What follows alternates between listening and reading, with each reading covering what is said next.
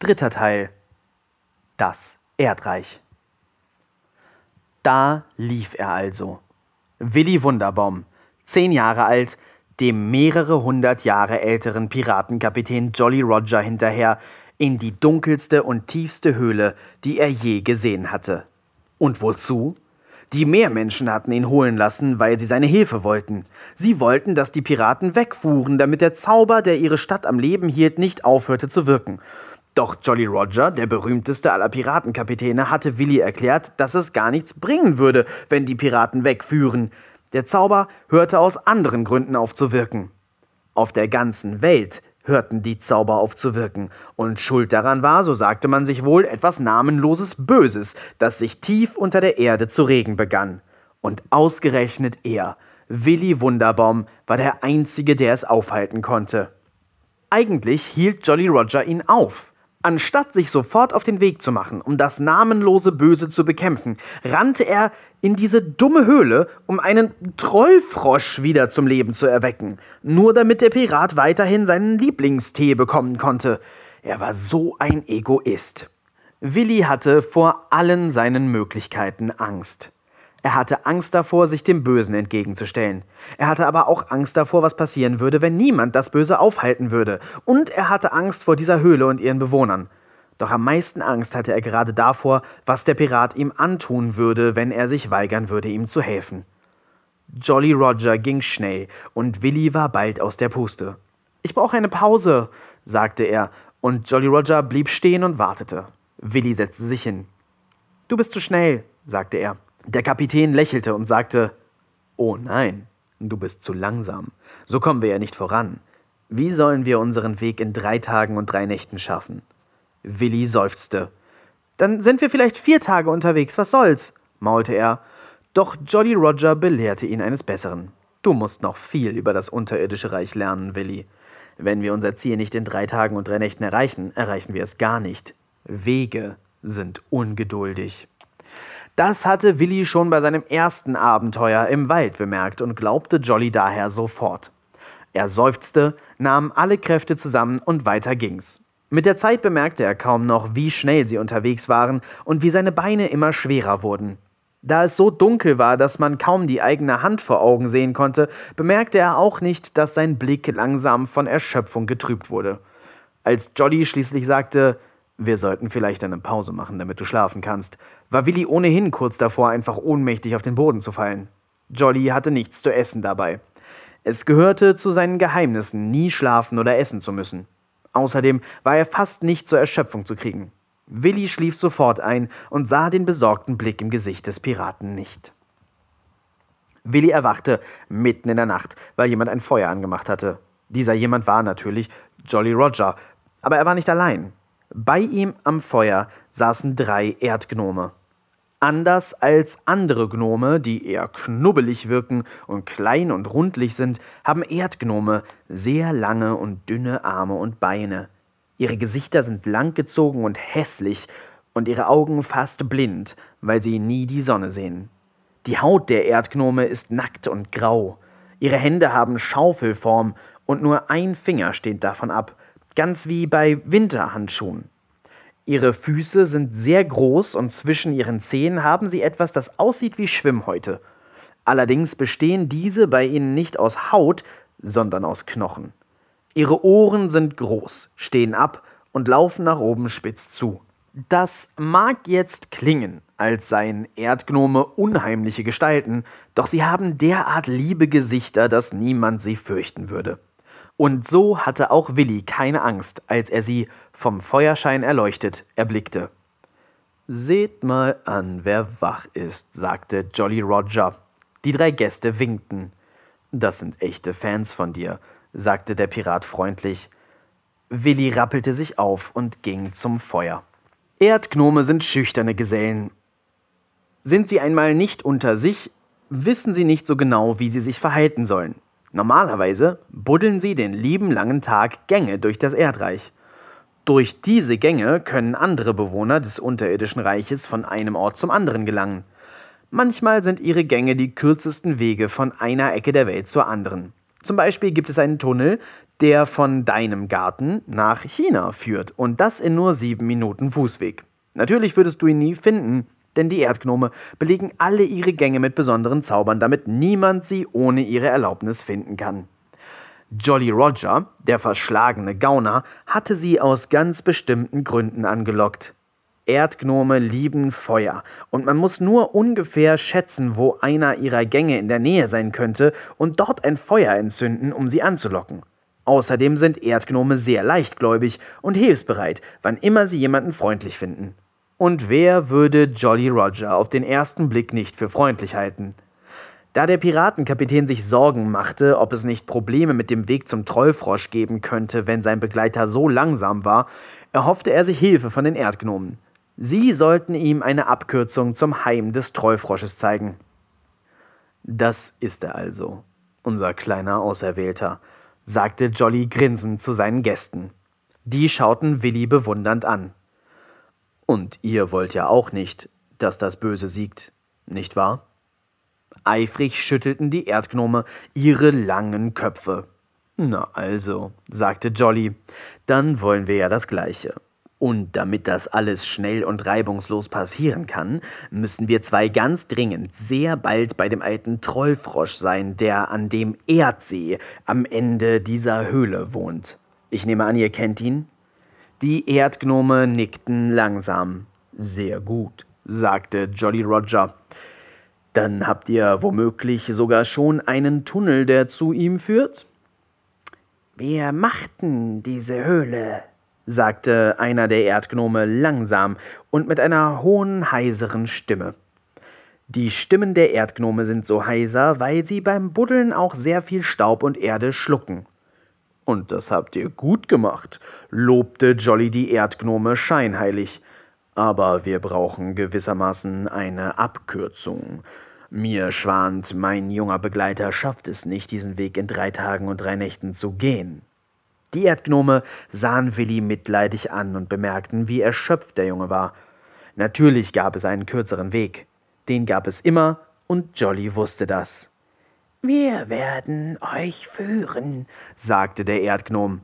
Es ist ein kurzer Weg, aber er ist kompliziert. Ihr findet ihn nicht alleine. Ist er kurz genug, dass der Auserwählte sich ausschlafen kann? fragte Jolly Roger. Die Erdgnome überlegten kurz und nickten dann. Das fand Willi gut. Ohne weitere Worte abzuwarten, entschwand er wieder ins Reich der Träume.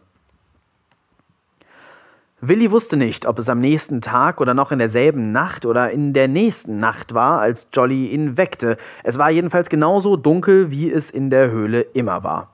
Wir müssen jetzt weiter, sagte der Pirat, und Willi stand widerwillig auf. Das Feuer war aus, und Willi erkannte nur die schemenhafte Umrisse der Erdgnome, denen sie nun folgten. Es war so dunkel, dass Willi bald nicht mehr erkennen konnte, wo Wände waren und wo nicht. Er fühlte sich, als stünde er in unterirdischer Schwärze. Nur die sich bewegenden Umrisse von den Erdgnomen und Jolly Roger zeigten ihm, wo er lang musste.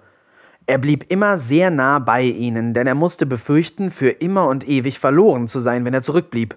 Er hatte Hunger, doch sein Magen machte sich gar nicht erst die Mühe zu knurren. Er hatte schon verstanden, dass es hier wohl nichts zu holen gab. Manchmal wünschte er sich, der Magen eines anderen Kindes zu sein, eines Kindes mit weniger Abenteuern, das regelmäßiger zum Essen kam. Wieder war Willi bald erschöpft, doch die Angst, allein zu bleiben, trieb ihn voran und gab ihm Kräfte, die er sonst nicht hatte. Das macht Angst so. Sie kommt und bringt immer eine Überraschung mit. Irgendwann wurde es dann heller. Warum, das wusste Willi nicht, aber bald standen sie in einem riesigen runden Raum. In der Mitte war ein silbrig schillernder See, der ruhig dalag und alles in silbernes Licht tauchte. Die Erdgnome waren stolz, die beiden Reisenden so schnell hierher geführt zu haben. Jolly sagte, ich danke euch tausendfach, meine Lieben. Ihr habt damit einen wesentlichen Anteil an der Rettung der Welt geleistet. Man wird in Zukunft noch von den heldenhaften, tapferen Erdgnomen sprechen, die Willi Wunderbaum bei seinem Kampf gegen das Böse geholfen haben. Die Erdgnome freuten sich und wurden etwas verlegen bei so viel Lobhudelei. Jolly Roger beachtete sie nicht weiter und machte sich auf die Suche nach dem Treufrosch. Willi winkte den Erdgnomen, sie winkten Willi und verschwanden dann wieder ins Dunkel. Er muss hier irgendwo sein, sagte Jolly Roger gedankenverloren, während sein Blick alles absuchte. Treufrosch, wo bist du? Nichts regte sich.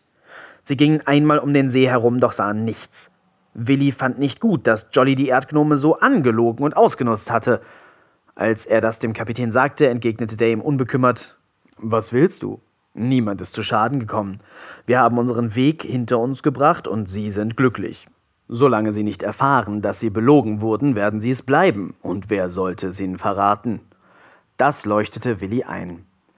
Auf einmal hörte er ein jämmerliches Stöhnen. Es kam aus einer Nische in der Höhlenwand. Dort lag, zusammengekauert, ein kleines, formloses Etwas. Vorsichtig ging Willi darauf zu und sagte: Hallo? Sind Sie der Trollfrosch? Ja, jammerte das Etwas. Sehr gut, frohlockte Jolly Roger. Das läuft ja wie am Schnürchen. Willi, mach ihn gesund. Willi? fragte das Wesen in der Nische mit gebrochener Stimme. Willi Wunderbaum? Ja, ja, der auserwählte Super Blabla, sagte der ungeduldige Pirat. Los, Willi, heilen. Willi sagte, ich weiß doch gar nicht, wie das geht. Ah ja, stimmt, lenkte Jolly ein. Das wird der Trollfrosch wissen, denn der ist weise. Nicht wahr, Trollfrosch? Also, wie kann Willi Wunderbaum dich heilen? Der Trollfrosch hustete und keuchte. Komm mal etwas näher, sagte er dann zu Willi. Willi tat wie ihm geheißen und konnte nun langsam das Wesen erkennen, das da lag. Es sah wirklich aus wie ein Frosch mit Fell und Krallen. Den Kopf konnte er noch nicht sehen. Wenn du wirklich der auserwählte Junge bist, keuchte der Trollfrosch, dann müsste es reichen, wenn du mich kurz berührst. Willi tat wie ihm geheißen. Es fühlte sich an, als würde er einen sehr kleinen Hund streicheln. Doch durch den Frosch schienen augenblicklich neue Kräfte zu strömen. Mit einem gewaltigen Satz sprang das kleine Wesen aus der Nische hervor. Jetzt konnte Willi auch den Kopf des Trollfrosches sehen. Jolly hatte recht gehabt. Er sah recht dumm aus. Doch die Stimme des Wesens machte diesen Schein wieder zunichte. Sie klang weise wie tausend Wasserfälle. Du bist es, sagte der Trollfrosch etwas ungläubig. Du bist der Auserwählte. Na, wer hätte gedacht, dass ich noch mal so hohen Besuch bekommen würde hier unten? Der Frosch hüpfte ein bisschen um seinen Besucher herum und besah sich Willi genau. Hallo, Jolly, sagte er dabei beiläufig. Ich will nicht unhöflich sein, sagte Jolly Roger. Ist bestimmt wahnsinnig interessant, den Auserwählten zu Gesicht zu bekommen, aber nur so nebenbei. Der Zauber für den Alten wirkt weiter? Ja, ja, sagte der Trollfrosch. Sehr gut, sagte Jolly Roger. Dann bin ich hier fertig. Ich gehe dann mal. Halt! rief Willi. Du kannst mich doch nicht hier alleine lassen. Jolly lächelte nachsichtig. Willi, sagte er, wir alle stecken in echten Schwierigkeiten durch dieses Böse. Auch deine kleine Meerjungfrau, Freundin. Und wir alle setzen auf dich. Wir haben keine andere Wahl. Also, von mir aus könntest du jetzt mit mir mitkommen, natürlich. Diese ganzen gut-böse Geschichten, da halte ich mich normalerweise raus. Aber stell dir mal vor, dieses spezielle Böse breitet sich aus und jeglicher Zauber hört auf zu wirken. Das wäre auch für mich nicht gut, weißt du? Denn ja, es ist böser Zauber, der mich am Leben hält, aber es ist Zauber. Wenn er aufhört zu wirken, sehe ich ganz schön schnell aus wie die Bilder von mir auf diesen Flaggen. Ich kann dich nicht wieder mitnehmen, bevor du dieses Böse nicht besiegt hast. Und denk doch mal an die Erdgnome, wie die sich gefreut haben, dem Auserwählten dabei geholfen zu haben, das Böse zu besiegen. Mach sie stolz, kleiner Mann. Willi wurde richtig wütend. Du hast mich angelogen, schrie er den Kapitän an, dessen Lächeln jetzt fast ein bisschen traurig wurde. Nimm's mir nicht übel, sagte er. Dann drehte er sich um und war so schnell im Dunkeln verschwunden, dass Willi keine Chance hatte, ihm zu folgen. Geknickt sackte er auf dem Boden zusammen. Der Trollfrosch hüpfte auf seinen Schoß und sagte Nicht so traurig gucken, Junge. Alles halb so wild. Ist doch gut, dass wir beide jetzt hier sind. Ich kann dir genau sagen, was du zu tun haben wirst, und du kannst dich dann aufmachen, deinen Auftrag zu erfüllen. Willi seufzte. Ich dachte, ihr würdet mich selbst entscheiden lassen, ob ich will oder nicht. Naja, das wollten wir, sagte der Trollfrosch, aber du warst wirklich langsam. Wir haben alle nicht ewig Zeit, weißt du, und wenn jemand sich nicht rechtzeitig dazu entscheiden kann, seiner Bestimmung zu folgen, dann folgt die Bestimmung irgendwann eben ihm. So ist das. Und nun zerbricht dir nicht den Kopf, wir haben viel zu tun. Zunächst gab der Trollfrosch Willi etwas zu essen. Willi hatte keine Ahnung, woher der Trollfrosch all das Essen hatte, doch es war gut. Besser als das, was der Smoothie aufgetischt hatte. Der Trollfrosch gab ihm belegte Brote, saure Gurken, Würstchen und zum Nachtisch Pudding. Dann sagte er, wir müssen jetzt besprechen, wie du deinen Kampf gegen das Böse am besten angehst. Willi seufzte. Was ist es denn eigentlich genau? fragte er. Er hoffte, dass der Trollfrosch ihm eine bessere Antwort würde geben können als all die anderen. Diese Hoffnung war nicht unbegründet. Trollfrösche sind fast die weisesten Wesen der Welt. In sie hat die Natur all ihr Wissen gegossen und ihnen dann ihr unscheinbares Äußeres gegeben, damit nicht jeder direkt wusste, wen er vor sich hatte. Sie waren die Hüter des Wissens. Doch auch der Trollfrosch wusste nicht, was das Böse war.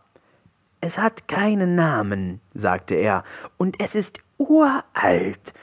Von uns kennt es keiner, weder die Trollfrösche noch die Alten und Weisen der verschiedenen Völker der Erde.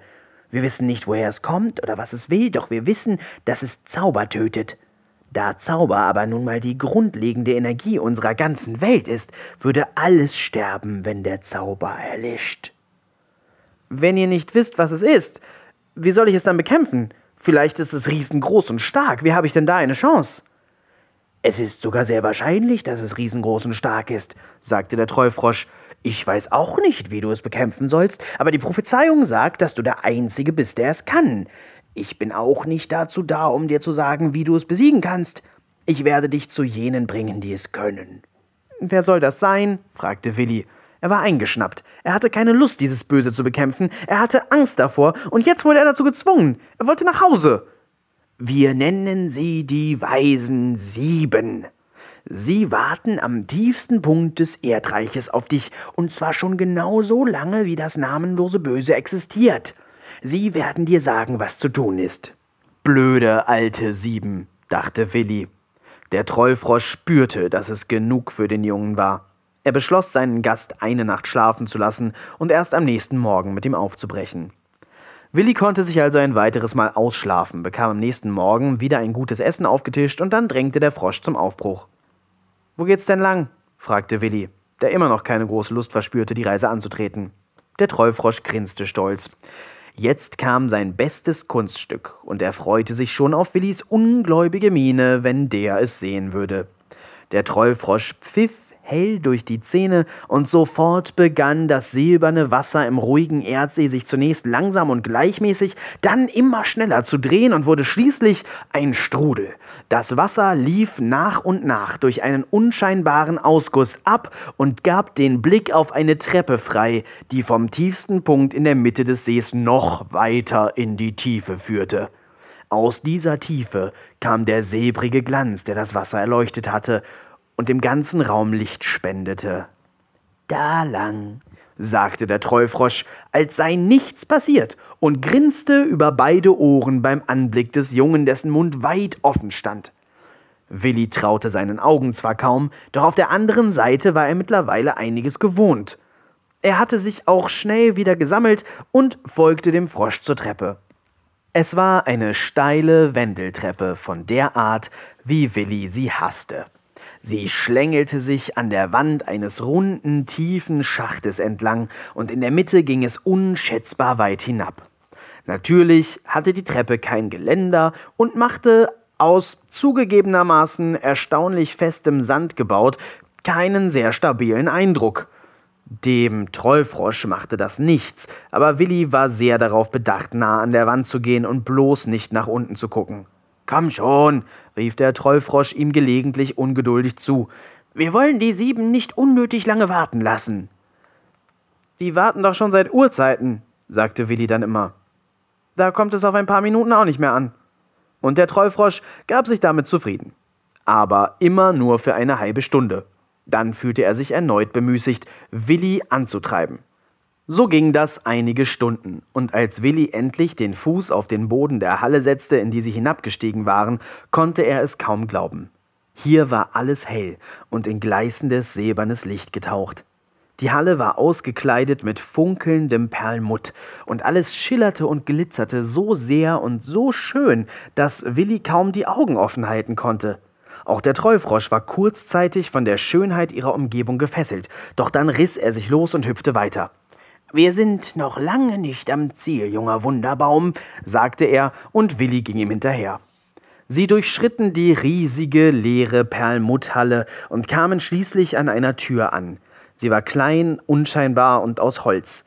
Der Trollfrosch klopfte und die Tür wurde knarrend geöffnet. Vor ihnen stand ein weiteres, recht unwahrscheinliches Wesen. Eine kleine, runde Frau mit roten Pausbacken und einem Kopftuch. Alles, was sie von einem normalen Menschen unterschied, war ihre Größe. Sie war kleiner als Willi und die Tentakel, die sie statt Armen und Beinen hatte. Sie lächelte glücklich, als sie die beiden Besucher sah. Ist es soweit? fragte sie ehrfürchtig. Ist das der Auserwählte? Er ist es, sagte der Trollfrosch stolz, und die Tentakelfrau jauchzte vor Freude. Dann tretet ein, sagte sie, und die beiden betraten eine warme, kleine, gemütliche Stube. Im Kamin brannte ein Feuer, und auf dem Tisch stand Kakao für alle. Ich bin die Hüterin der Sieben, stellte die Tentakelfrau sich vor, als sie Willi eine Tasse Kakao gab. Ich werde euch Einlass zu ihren Gemächern gewähren. Oh, es ist ja so schön, dass der Auserwählte endlich da ist. Ich will mich ja nicht beschweren. Nein, nein, ich mag es hier, aber die ganze Ewigkeit hier zu verbringen, es macht einfach irgendwann keinen Spaß mehr, wisst ihr? Immer nur rumsitzen und darauf warten, dass die Prophezeiung sich endlich erfüllt. Schön, dass du jetzt da bist. Ich verstehe dich gut, sagte der Trollfrosch, und ich denke, den Weisen Sieben wird es nicht anders gehen als dir. Deshalb würde ich vorschlagen, dass wir uns so bald wie möglich auf den Weg zu ihnen machen. Oh, um diese Zeit ist es leider sehr schlecht, sagte die Hüterin der Sieben bedauernd. Sie halten jetzt sicher wie üblich Ihren Mittagsschlaf. Willi wunderte sich. Die Weisen Sieben halten Mittagsschlaf? Oh ja, bestätigte die Hüterin, jeden Tag von zwei bis vier. Da sind sie sehr eigen. Es ist eine ihrer zahlreichen Eigenarten, müsst ihr wissen. Ja, man kann sagen, die Weisen Sieben sind eigenartig. Wann können wir zu ihnen? fragte der Trollfrosch. Um vier natürlich, wenn sie wach sind, sagte die Hüterin. Sie lehnte sich zurück und sah Willi sehr genau an.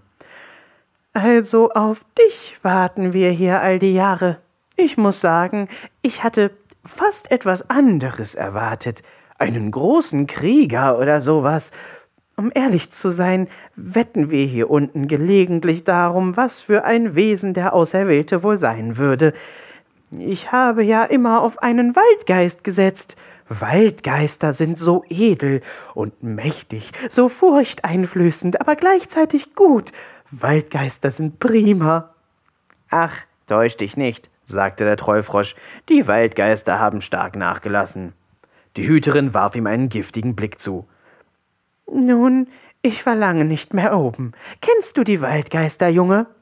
Ich bin einmal welchen begegnet, sagte Willi kleinlaut. Tolle Geschöpfe, oder? fragte sie aufgeregt. Ich fand sie gruselig, sagte Willi, und die Hüterin merkte, dass sie mit ihrer Begeisterung für Waldgeister hier wohl alleine war. Das Gespräch verstarb irgendwann und sie saßen alle drei schweigend da und tranken ihren Kakao. Willi war das ein bisschen unangenehm, und er hoffte, die Zeit, bis die sieben wach waren, würde schnell vergehen. Er war sehr gespannt, wie die sieben wohl aussehen mochte. Irgendwann sagte die Hüterin plötzlich so, jetzt können wir los. Willi und der Trollfrosch waren sofort bereit. Die Tentakelfrau ging zu ihrem Kamin und griff zu Willis Entsetzen ohne weiteres in das Feuer hinein. Sie schien an irgendetwas zu ziehen, und auf einmal begann der Kamin sich zu bewegen. Er drehte sich, fuhr ein wenig nach oben und gab einen kleinen, niedrigen Gang, der hinter ihm versteckt war, frei. Die Tentakelfrau ging voran, der Trollfrosch hinterher und Willi, der sich ein bisschen ducken musste, weil der Gang wirklich sehr niedrig war, war das Schlusslicht. Er hasste es, dass sie nun schon wieder durch einen dunklen Gang gingen, zumal er das Gefühl hatte, dass dieser Gang sie noch weiter in die Tiefe führte.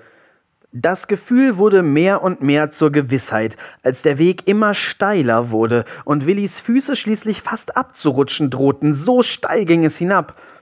Irgendwann war es nicht mehr möglich, sich auf den Beinen zu halten, aber auch nicht nötig.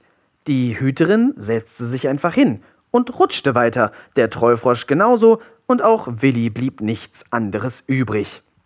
Mit einem Blick in den Abgrund, in den sie hinabrutschten, schluckte er noch einmal schwer, bevor er sich überwand und die Rutschpartie antrat. Hätte er nicht solche Angst gehabt, wäre es einfach ein großer Spaß gewesen. Er wurde immer schneller und schneller. Die Rutsche wurde steiler und steiler und irgendwann flog er einfach nur noch durch die Luft, fiel einen schier unendlichen Schacht hinab und schließlich, nach mehreren Minuten des freien Falls, die er ohne Pause mit lautem Schreien verbracht hatte, schwebte er sanft dem Boden entgegen und landete schließlich unbeschadet. Es war ein Wunder. Doch wen wunderten Wunder schon noch hier unten? Die Hüterin war, als wäre nichts gewesen, schon weitergegangen. Der Gang war hier unten etwas höher, so dass Willi sich nicht mehr ducken musste. Es war nicht mehr weit und sie kamen an einer großen hölzernen Tür an. Es war eine von diesen schönen alten Türen, die aus zwei Hälften bestehen, die sich zu jeweils einer anderen Richtung öffnen lassen und die nach oben hin rund zusammenlaufen wie ein Torbogen. Die Hüterin klopfte und eine unerwartet quäkige Stimme sagte Herein, wenn's kein Schneider ist. Die Hüterin rollte die Augen. Uhrzeiten in einer einsamen Kammer zu verbringen, sorgt nicht gerade für einen guten Humor, erläuterte sie den beiden Gästen. Sie öffnete die Tür und betrat den Raum dahinter. Willi ging ihr hinterher und sah sich um. Es war in diesem Raum durchaus anders, als er es sich vorgestellt hatte. Das Zentrum des Raumes bildeten sieben nebeneinander stehende Betten, die allesamt sehr gemütlich aussahen. Neben jedem der Betten stand ein Nachttisch, auf dem jeweils ein Stapel Bücher lag. In der linken hinteren Ecke des Raumes waren zahlreiche riesige Kissen zu einer Art Kuschelecke zusammengetragen worden, und in der anderen Ecke stand eine kleine Palme. Außerdem stand mitten im Raum ein Tisch, auf dem zahlreiche Spielkarten von völlig unterschiedlichen Spielen in einem heillosen Durcheinander herumlagen. Über dem Ganzen gab es außerdem noch eine Art zweites Stockwerk. Einige Bretter waren unter der Decke angebracht wie ein Heuboden. Dorthin führte eine kleine hölzerne Treppe. Auf diesem Heuboden saßen sieben Maulwürfe. Sie waren klein, trugen Sonnenbrillen, hatten schwarzes glänzendes Fell und machten nicht unbedingt den Eindruck, den Willi von den Weisen Sieben erwartet hatte. Sie wuselten durch die Gegend, knufften sich gegenseitig, fielen ein ums andere Mal fast von ihren Brettern herunter, was nicht weiter schlimm gewesen wäre, sie wären ohnehin nur in einem der weichen Betten gelandet und bewarfen einander mit Würfeln. Ihre etwas fassungslos davorstehenden Gäste beachteten sie zunächst kaum. Auch der Trollfrosch war offensichtlich überrascht von diesen weisen sieben. Die Hüterin pfiff laut und sagte streng Aufgepasst, der Auserwählte ist hier. Sofort unterbrachen die Maulwürfe ihr ausgelassenes Spiel. Der Auserwählte? raunte einer von ihnen so tief er konnte, doch dank seiner quäkigen Stimme klang es trotzdem nicht sehr eindrucksvoll. Die Maulwürfe sahen Willi scharf an einer nach dem anderen kamen sie die Treppe herunter. Langsam, ehrfurchtsvoll, aber doch mit einem nicht zu übersehenden Hauch von Albernheit und beschnupperten das Kind. Dann stellten sie sich in einer Reihe vor ihm auf, schauten ihn sehr fachmännisch an und sagten dann im Chor Enttäuschende Auswahl. Nun brachen sie in heilloses Gegacker und Gekicher aus, denn sie fanden sich sehr lustig. Willi fand sie gemein. Da erhob der Trollfrosch seine Stimme. Hey, rief er die Maulwürfe zur Ordnung. Wir sind mit einem sehr ernsthaften Auftrag hier. Oh, das wissen wir, sagte einer der weisen Sieben. Man wird doch wohl noch mal einen Spaß machen dürfen. Er schien ein wenig gekränkt zu sein von dem strengen Tonfall des Trollfroschs. Wie alle Maulwürfe wurden auch die weisen Sieben nicht gern ausgeschimpft. Sie wurden wieder etwas ruhiger und setzten sich auf den Boden. Ihren Gästen bedeuteten sie dasselbe zu tun. Du bist also hier, um zu erfahren, wie du das Böse bekämpfen kannst, richtig? stellte ein anderer von ihnen unnötigerweise fest. Willi bejahte genervt. Gut, sagte der Maulwurf. Er stellte sich hin und begann mit einem sehr bedeutungsschweren Tonfall zu sprechen. So gefiel er sich offenbar sehr gut. Wir sind die weisen Sieben, seit Urzeiten in diesem Raum eingesperrt, um auf dich zu warten. Wir hüten das Wissen über das namenlose Böse. Niemand außer uns kann dir sagen, wie du es besiegen kannst. Weiß ich, sagte Willi schlecht gelaunt und verdarb dem armen Maulwurf sein Spiel damit gehörig. Enttäuscht und ein bisschen traurig setzte der sich wieder hin. Ein anderer sagte, Gut, dann werden wir es dir jetzt verraten. Willi war gespannt. Doch keiner der Maulwürfe traute sich so recht, eine Rede anzustimmen. Maulwürfe werden nicht gern unfreundlich behandelt, vor allem nicht, wenn sie bedeutungsvolle Reden halten und sich in ihrer wichtigen Position gefallen, und Willi schien ihnen ein sehr unfreundlicher Zeitgenosse zu sein. Hätten sie gewusst, wie ungern der Junge hier war und wie hinterlistig er hierher gelockt worden war, hätten sie ihn vielleicht besser verstanden. Schließlich fasste sich doch noch einmal einer von ihnen ein Herz und sagte Eigentlich hast du das Böse schon gefangen. Das erstaunte Willi. Es ist ein recht unscheinbares Böses, weißt du? Wenn du es von Angesicht zu Angesicht siehst, ist es klein und wirkt hilflos. Es sind vor allem seine Schergen und seine unsichtbare Macht in aller Welt, die es so gefährlich machen. Direkt etwas ausrichten kann es nicht. Was ist es denn? fragte Willi neugierig. Das gab dem Maulwurf Mut. Er fühlte sich in seiner Rolle als weiser und wichtiger Redner bestätigt und freute sich. Also sprach er weiter. Es ist das blaue Insekt, das du gefangen hast. Die Maulwürfe grinsten triumphierend, aber Willi war ratlos. Welches blaue Insekt? Die weisen Sieben waren verwirrt. Na, das blaue Insekt, sagte ihr Wortführer. Keine Ahnung welches. In den alten Schriften steht, dass du das Böse in Form eines blauen Insekts bereits gefangen haben wirst, wenn du hier auftauchst. Hast du das etwa nicht? Willi überlegte fieberhaft. Dann fiel es ihm ein. Natürlich. Er hatte ein blaues Insekt gefangen für seine Insektenforschungsstation, die er zum Geburtstag bekommen hatte, kurz bevor Bella ihn ins Meer entführt hatte. Doch, rief er triumphierend, das steht bei mir zu Hause im Zimmer, sicher verwahrt in einer Glasbox. Sehr gut, sagte der Maulwurf, und die weisen Sieben atmeten auf. Doch damit sind unsere Probleme leider noch nicht ganz gelöst. Was ist denn jetzt zu tun? fragte der Trollfrosch. Der Auserwählte muss nach Hause und das blaue Insekt vernichten, sagte der weise Maulwurf. Na, das äh, wird doch kein Problem sein, fand der Trollfrosch, doch die Maulwürfe guckten kritisch. Wieso sollte das so schwer sein? fragte Willi, und der Wortführer der Weisen Sieben antwortete. Weil das Böse nicht will, dass du wieder nach Hause kommst, um es zu töten. Wie soll ein Insekt mich daran hindern? fragte Willi. Unterschätze es nicht, warnte der Maulwurf.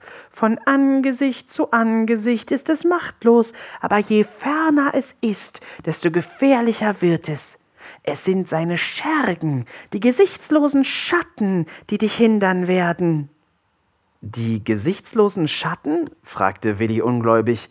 Grausame Krieger, erklärte der Maulwurf, Nie hat sie jemand gesehen, und sie erscheinen erst, wenn das Böse sie ruft. Doch die Prophezeiung ist eindeutig. Sie werden in Heeren auftauchen und versuchen, dich daran zu hindern, dein Heim zu erreichen. Was sollen wir dagegen tun? fragte der Trollfrosch. Der Maulwurf sagte, es wird auf Krieg hinauslaufen. Wir werden dem roten Hahn ausrichten, zur Schlacht zu rufen.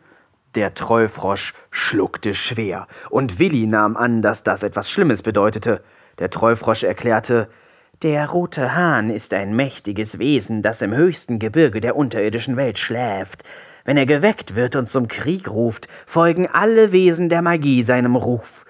Er wurde erst einmal geweckt, vor Urzeiten. Man weiß heute nicht mehr warum, aber man weiß, dass es eine furchtbare Schlacht gab. Natürlich weiß man warum, rief einer der Weisen sieben spöttisch. Ach ja, fragte der Trollfrosch ein bisschen beleidigt, schließlich gehörte auch er zu den klügsten Wesen der Welt. Wenn ihr das so gut wisst, sagt, warum? Es galt damals, das namenlose Böse zu bannen. Es war nicht immer ein Insekt und wurde auch nicht freiwillig eines, sagte der vorlaute Maulwurf, und diesmal wird die Schlacht wohl nicht weniger schrecklich werden als beim letzten Mal, ergänzte der Maulwurf, der bis zu diesem Moment der Sprecher der Sieben gewesen war und um seine Position fürchtete. Aber der Auserwählte muss nach Hause und das Insekt vernichten, also werden wir die Schlacht schlagen müssen. Willi fühlte sich unwohl. Krieg war ein schreckliches Wort. Und Wesen, die man die gesichtslosen Schatten nannte, wollte er lieber gar nicht erst kennenlernen. Wir werden alles veranlassen, sagte der Maulwurf, der für die sieben sprach. Ihr müsst euch auf den Weg machen. Reist heimlich, reist leise und nehmt die schnellsten Wege. Ihr müsst zum großen Meer und von dort aus die Haupttreppe benutzen. Alle anderen Aufgänge an die Oberwelt werden sie sicher schon besetzt haben. Die Haupttreppe ist für den Moment gut genug bewacht, doch die Armee der Schatten wird größer und wir werden euch den Weg letztendlich freikämpfen müssen.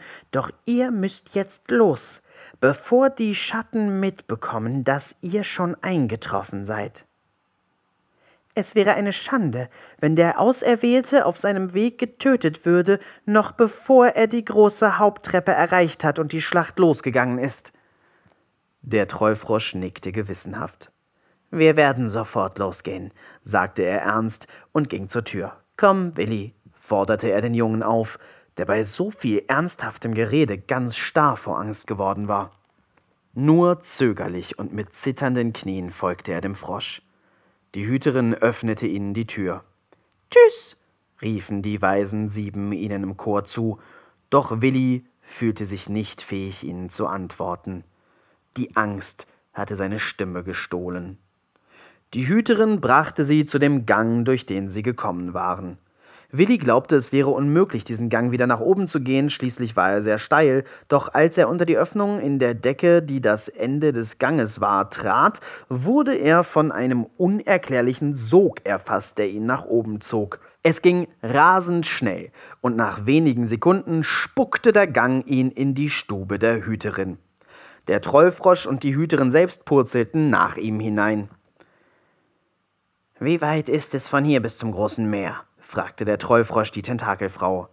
Etwa ein Tagesmarsch, entgegnete sie ihm. Ihr müsst durch die Perlmutthalle, dann raus, den zweiten Gang links und werdet schließlich in den Höhlenlandschaften von Ödland rauskommen.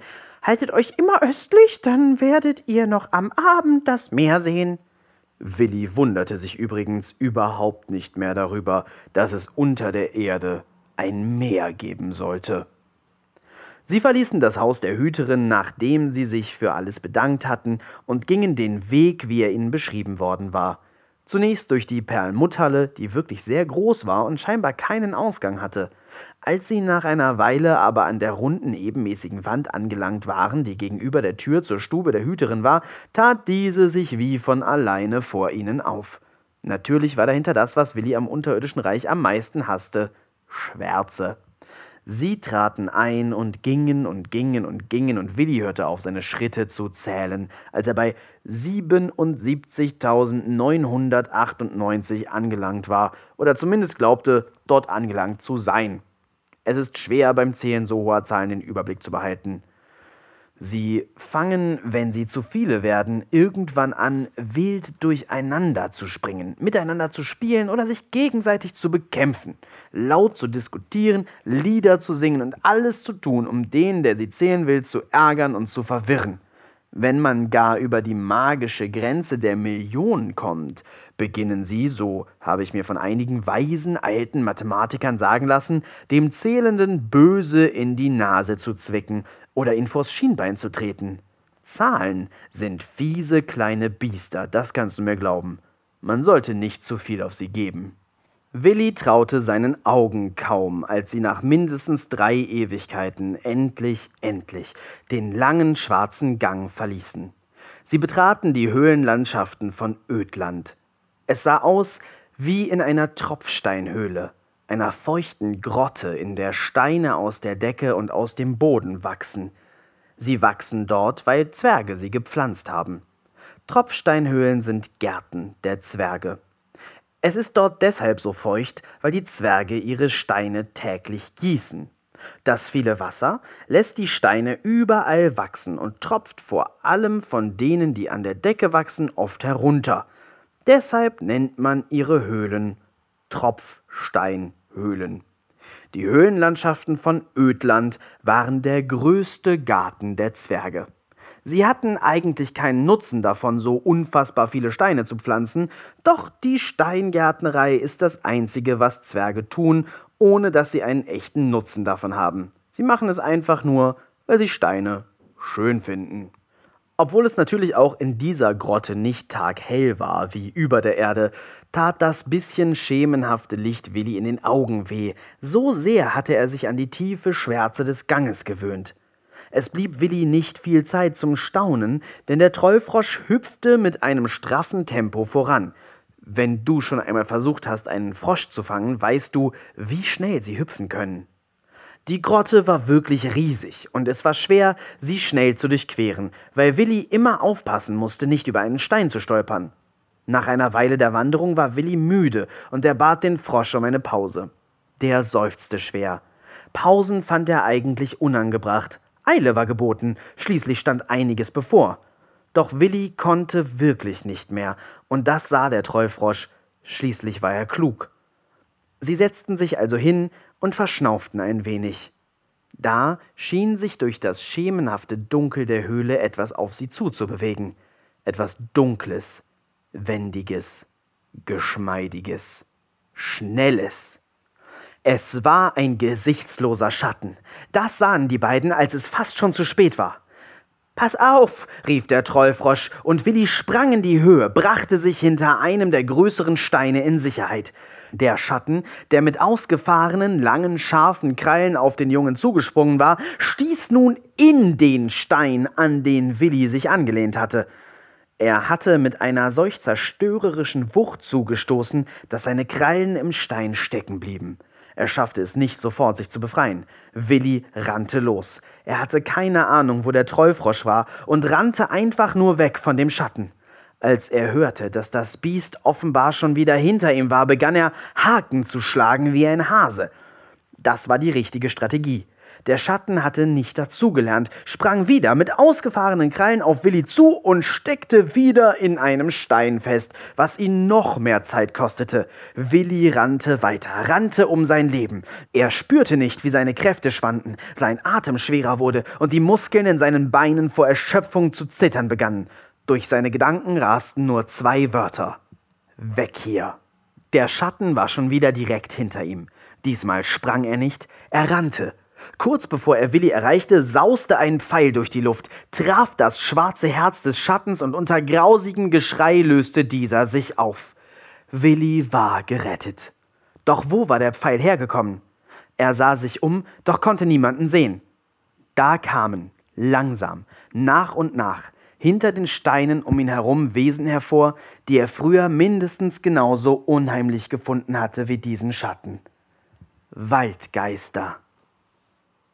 Soweit das Auge reichte, kamen hinter allen Steinen Waldgeister hervor. Eine riesige Armee dieser edlen und gefährlichen Wesen stand um ihn. Guten Tag, sagte es aus ihnen. Hallo, sagte Willi. Wieso seid ihr hier? Der rote Hahn hat gerufen, antworteten sie ihm. Es ging also los. Willi setzte sich. Seine Kräfte waren aufgezehrt, und es war gut, dass er nun schützende, starke Verbündete um sich hatte. Die Waldgeister waren dem Ruf des Hahns gefolgt. Alle. Alle Waldgeister aus allen Wäldern auf der ganzen Welt waren gekommen. Die Schlacht war so wichtig, dass sie ihre Wälder für diese Zeit schutzlos zurücklassen mussten, wohl oder übel. Sie hatten sich zusammengefunden und waren die erste Brigade aus der Armee der magischen Geschöpfe, die sich nun formierte. Als sie merkten, dass der Auserwählte nicht mehr weitergehen konnte, trugen sie ihn auf ihren Schultern. Willi bekam das kaum mit, ließ es einfach geschehen, wollte am liebsten nur schlafen. Er fragte sich kurz, wo der Trollfrosch wohl sein mochte, doch nicht einmal zum Grübeln hatte er noch genug Kraft. Nach einer Weile, die Willi nicht genau bestimmen konnte, da er sie nicht ganz mitbekam, verließen sie die Höhenlandschaften von Ödland. Vor ihnen tat sich ein atemberaubender Anblick auf. Das unterirdische Meer. Auch die Meere über der Erde rauben jedem, der sie zum ersten Mal so richtig betrachtet, den Atem, vor allem wenn sie ihre Magie preisgeben. Doch dieses Meer war noch atemberaubender.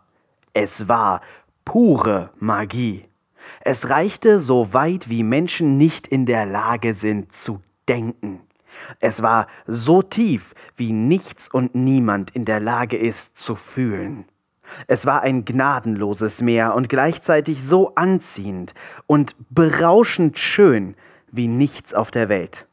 Als der Waldgeist, auf dessen Schultern Willi in dem Moment, als er das Meer erblickte, saß, spürte, wie sehr der Junge von dem Anblick fasziniert war, raunte er ihm zu Du solltest es nicht zu lange anstarren und vor allem nie hineingehen.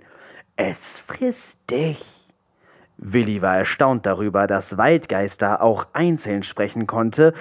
Das hatte er vorher noch nie erlebt und wendete schnell seinen Blick von dem Meer ab. Die Armee der Waldgeister formierte sich am Ufer des unterirdischen Meeres. Willi stieg von den Schultern des Waldgeistes ab, bedankte sich und verließ dann die Reihen der Geschöpfe, die ihn gerettet hatten, um einen besseren Überblick zu haben. Die Decke über dem unterirdischen Meer war mehrere hundert Meter in der Höhe. Aus ihr ragten die Wurzeln der Bäume, an denen sich nun die Wurzelzwerge hinabhangelten. Es war ein Chor aus Genörgel und Gemecker, als die wohl am schlechtesten gelaunte Armee der ganzen Welt unter die Erde kam. Dieser verdammte Hahn war ein Ausruf, den man aus ihren Reihen häufig hören konnte. Auch andere Wesen kamen jetzt aus allen Himmelsrichtungen, Wesen, die Willi vorher noch nicht gesehen hatte. Einhörner, Zentauren, Riesen, Zwerge, Gnome, Greife, Sphinxen und alle anderen bekannten und unbekannten Fabelwesen. Die Trolle waren auch da, und Willi meinte, aus der Ferne ein paar bekannte Gesichter ausmachen zu können. Die Bewohner des Waldes waren längst gekommen, und nun, da die Armee sich formierte, tauchten sie aus dem Meer auf. Meermenschen, Meeresungeheuer aller Art, Monster und Geister aller Formen, Farben und Größen tauchten auf und besiedelten die Oberfläche des unendlich weiten Meeres jetzt so dicht, dass man kaum noch das Wasser zwischen ihnen erkennen konnte. Weit hinten, kurz vor dem Horizont, tauchten Piratenschiffe auf. Mit großem Getöse, das bis zum Ufer hallte, gesellten sich die Piraten zur Armee, grölten kampfbereit über das ganze Meer. Willi konnte Jolly Rogers Schiff sehen, also war auch er gekommen, um ihm im Kampf zur Seite zu stehen. Der Auserwählte grinste. Irgendwie war ihm der Pirat schon ein wenig ans Herz gewachsen. In den Reihen der Meermenschen war natürlich auch Bella. Sie war sehr stolz darauf, den Auserwählten zu kennen und hatte das mittlerweile schon allen erzählt, die um sie herum im Wasser trieben. Jetzt wollte sie ihren Freund begrüßen gehen, den sie staunend am Ufer stehen sah. Mühselig bahnte sie sich ihren Weg zwischen all den Wesen hindurch in Richtung Willi. Sie brauchte eine ganze Weile, musste an ekligen, schleimigen, riesigen Monstern vorbei, die ihr natürlich nichts taten, weil sie heute für die gleiche Sache kämpften, aber normalerweise so gefährlich waren, dass Bella auch heute ein bisschen Angst vor ihnen hatte. Als sie am Ufer war, rief sie laut Willi. Hey Willi, hier drüben, ich bin's, Bella. Willi freute sich sehr, die bekannte Stimme zu hören und rief zu ihr Bella, hallo, wie geht's dir? Na ja, wie es einem halt geht, kurz bevor der größte und schrecklichste Krieg der Geschichte losgeht, sagte Bella ein bisschen bitter, und Willi schämte sich fast, denn er hatte das Gefühl, eine Mitschuld daran zu haben, dass dieser Krieg ausbrechen würde. Schließlich waren sie alle hier, um dafür zu kämpfen, dass er sein Zielheil erreichte. Doch Bella wechselte lieber schnell das Thema. Hast du den Weg hierher etwa alleine gefunden? fragte sie mit etwas Anerkennung in der Stimme. Willi freute sich so sehr über dieses bisschen Anerkennung von der Meerjungfrau, die sonst immer gemein zu ihm war und ihn Pi sagte, dass er gar nicht zugeben wollte, von dem Trollfrosch hierher geführt worden zu sein. Doch der Gedanke an den Trollfrosch brachte ihn wieder zu der Frage, wo der eigentlich war. Er sah sich um, doch konnte seinen Begleiter nirgends ausmachen. Willi? Fragte Bella, die sich ignoriert vorkam, ein bisschen ärgerlich. Ich hab meinen Trollfrosch verloren, sagte Willi nur abwesend und dann Ich komm gleich wieder. Dann lief er los. Wer sollte ihn denn nach Hause führen, wenn nicht der Trollfrosch? Er selber kannte den Weg doch gar nicht. Er lief zwischen all den Wesen umher, die gekommen waren, um ihm zu helfen, und suchte fieberhaft, fragte ein ums andere Mal, ob jemand wisse, wo der Trollfrosch sei, doch niemand konnte ihm helfen. Die meisten wussten nicht einmal genau, was Trollfrösche überhaupt sein sollten. Willi bekam es mit der Angst zu tun, doch bevor er weiter suchen oder den Trollfrosch finden konnte, ging es los. Es kam plötzlich und ohne Warnung.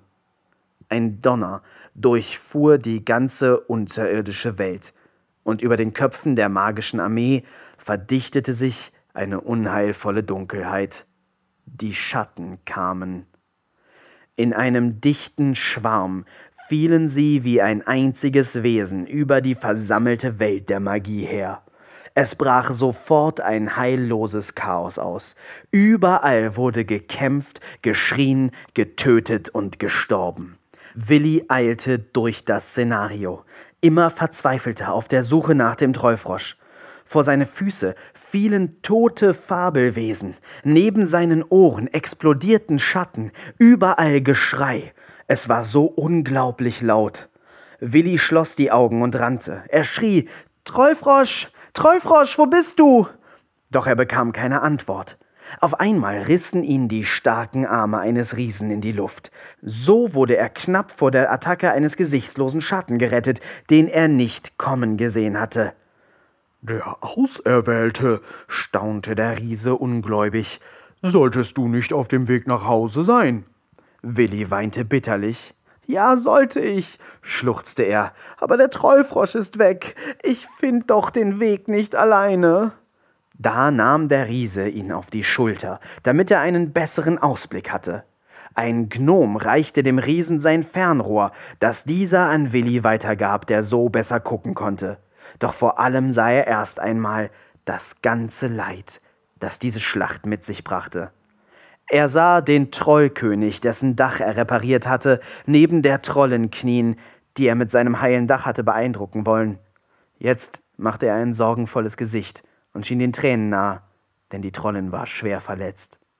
Er sah den Wurzelzwerg Knork, der sich wie ein Berserker durch die gesichtslosen Schatten kämpfte, aber dabei fürchterlich humpelte und ein schmerzverzerrtes Gesicht machte, denn er hatte einen Zeh verloren.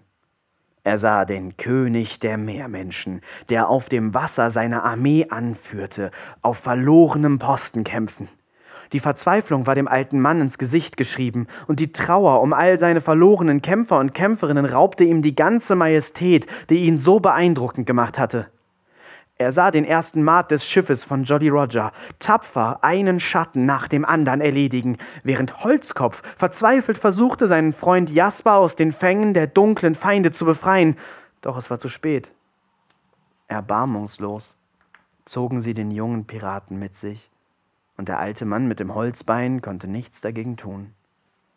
Doch dann geschah etwas Erfreuliches.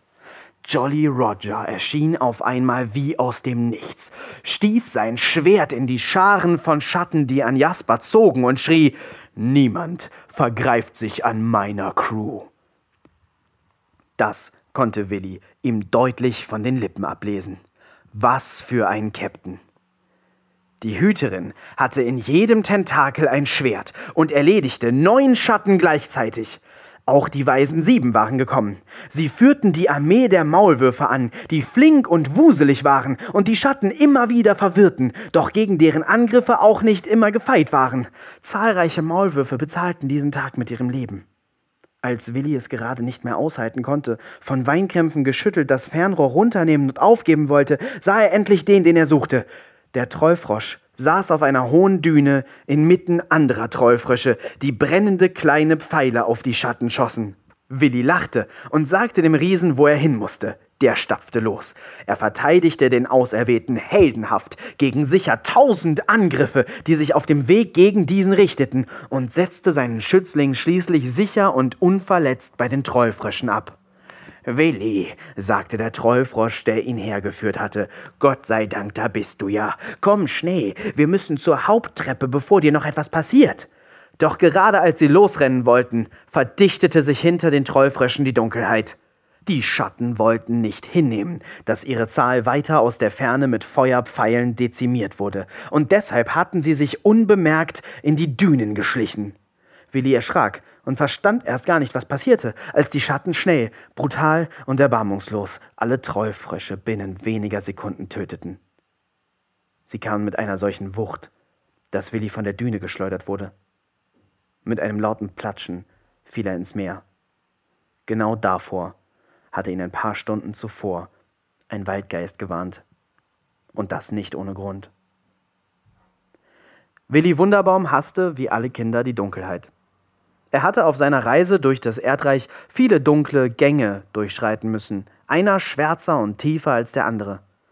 Doch das unterirdische Meer, in das er nun hineinfiel, war die Quelle aller Dunkelheit. Es war die pure, konzentrierte, unsagbar tiefe Schwärze, in die er nun immer weiter hineingezogen wurde und in der er zu ertrinken drohte. Es war ihm egal. Der Trollfrosch war tot, die Hoffnung verloren, er hatte versagt. Gerade als er das Bewusstsein verlor, spürte er, dass ihn jemand bei der Hand nahm. Als Willi erwachte, war er zu Hause. Er lag in seinem Badezimmer, neben der Badewanne. Alles war ruhig. Hatte er sein ganzes Abenteuer nur geträumt? War er vielleicht nach seinem Bad ausgerutscht und hatte sich den Kopf gestoßen? Doch da sah er sie.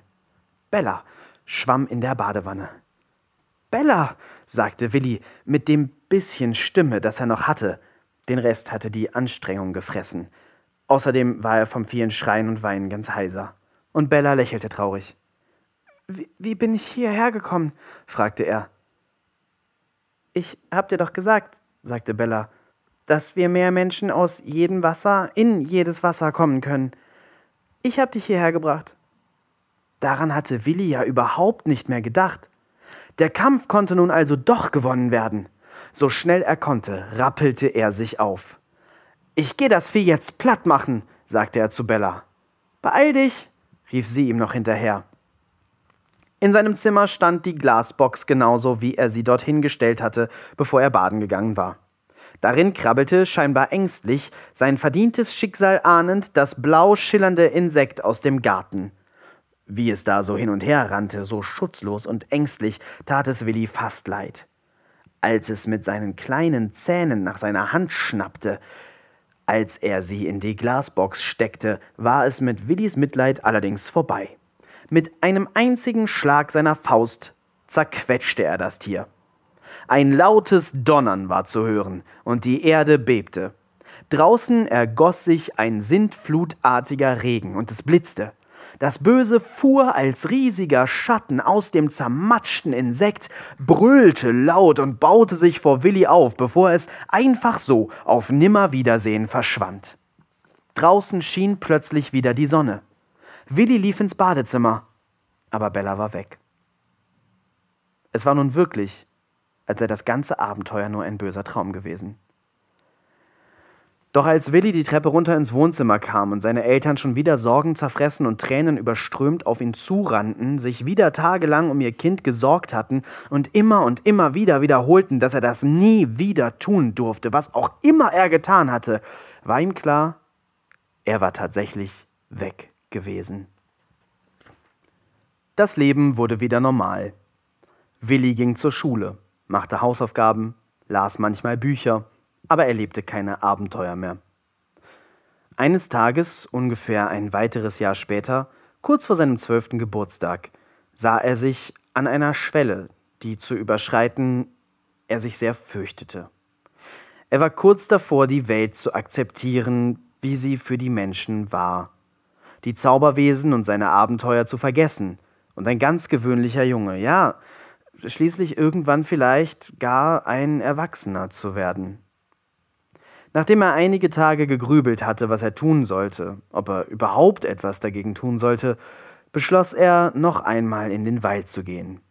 Vielleicht würde er ja den ein oder anderen alten Bekannten wieder treffen, dachte er.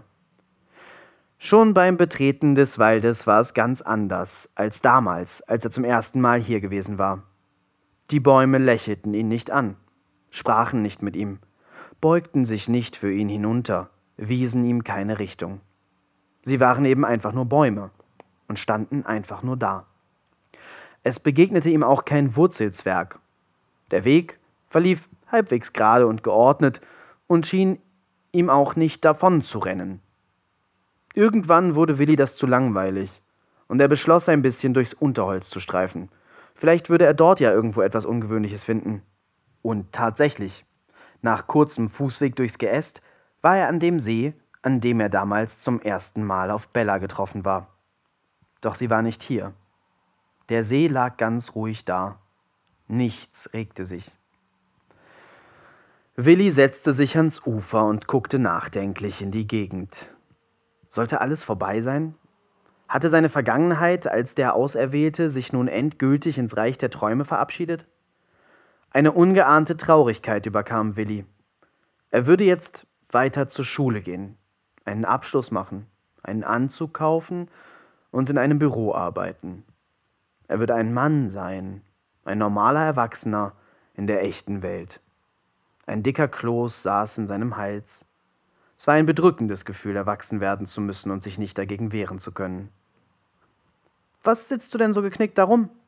fragte da eine Stimme, und Willi erschrak. Er musste zweimal hinsehen, um es zu glauben. Vor ihm im Wasser schwamm Bella. Bella, rief er und freute sich riesig. Hallo, Willi, sagte Bella, die sich nicht weniger freute. Ich hab gar nicht damit gerechnet, dich nochmal wiederzusehen. Dann redeten sie sehr lange. Bella erzählte, wie es nach dem Kampf gegen die Schatten in der magischen Welt weitergegangen war. Viele magische Wesen waren gestorben, doch die meisten hatten den Kampf überlebt. Viele von den schwer Verwundeten waren, nachdem das Böse verschwunden war, auf sonderbare Weise wieder geheilt worden. Alle Wesen waren dorthin zurückgekehrt, wo sie hergekommen waren, doch eines hatte sich für immer verändert. Alle, die vorher Feinde gewesen waren, alle, die vorher gefürchtet worden waren, die Monster und Riesen, waren nun Freunde. Es gab keine Feindschaften mehr unter den magischen Wesen, denn sie hatten Seite an Seite gekämpft und das namenlose Böse gemeinsam besiegt. Nun wollte niemand mehr einem anderen magischen Wesen etwas zuleide tun, und auf die große Schlacht war der größte Frieden der Geschichte gefolgt. Willi freute sich darüber, auch wenn er die vielen Toten und ganz besonders den Trollfrosch bedauerte. Er erzählte Bella von seinen Sorgen, erwachsen werden zu müssen und die magische Welt zu vergessen. Bella sagte, so ist das nun mal. Ihr Menschen seid vor Urzeiten aus der magischen Welt verbannt worden. Wenn du die Schwelle überschritten hast, gibt es kein Zurück mehr. Aber ich will die Schwelle doch gar nicht überschreiten, sagte Willi bestimmt. Da sah Bella ihn ganz merkwürdig an.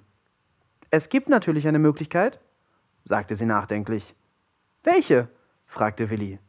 Naja, die Piraten sind die einzigen Menschen, die Zugang zur magischen Welt haben und den Zauber kennen.